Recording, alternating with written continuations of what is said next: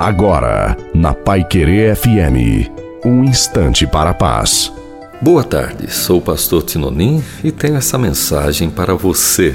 No Salmo 128, verso 1 diz que Bem-aventurado é o homem que teme ao Senhor e anda nos seus caminhos. É certo que os padrões de beleza deste mundo andam muito distorcidos. Como já diziam os avós, as aparências enganam e são enganadas. Quem se ilude com o externo quase sempre acaba se perdendo dentro de si mesmo.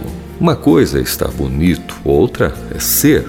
Ser é o que Deus nos fez, seres humanos, e para sermos bem-aventurados, certamente precisamos focar nossa vida na simplicidade. Ninguém melhor que ensinar sobre isso que o próprio Jesus Cristo. Com ele aprendemos que os verdadeiros traços da felicidade estão no salão de beleza da gratidão. Nenhum cosmético pode ter um efeito tão efetivo quanto aquele que um muito obrigado nos lábios pode promover.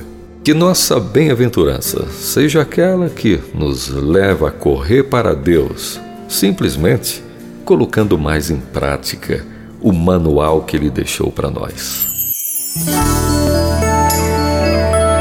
Vai querer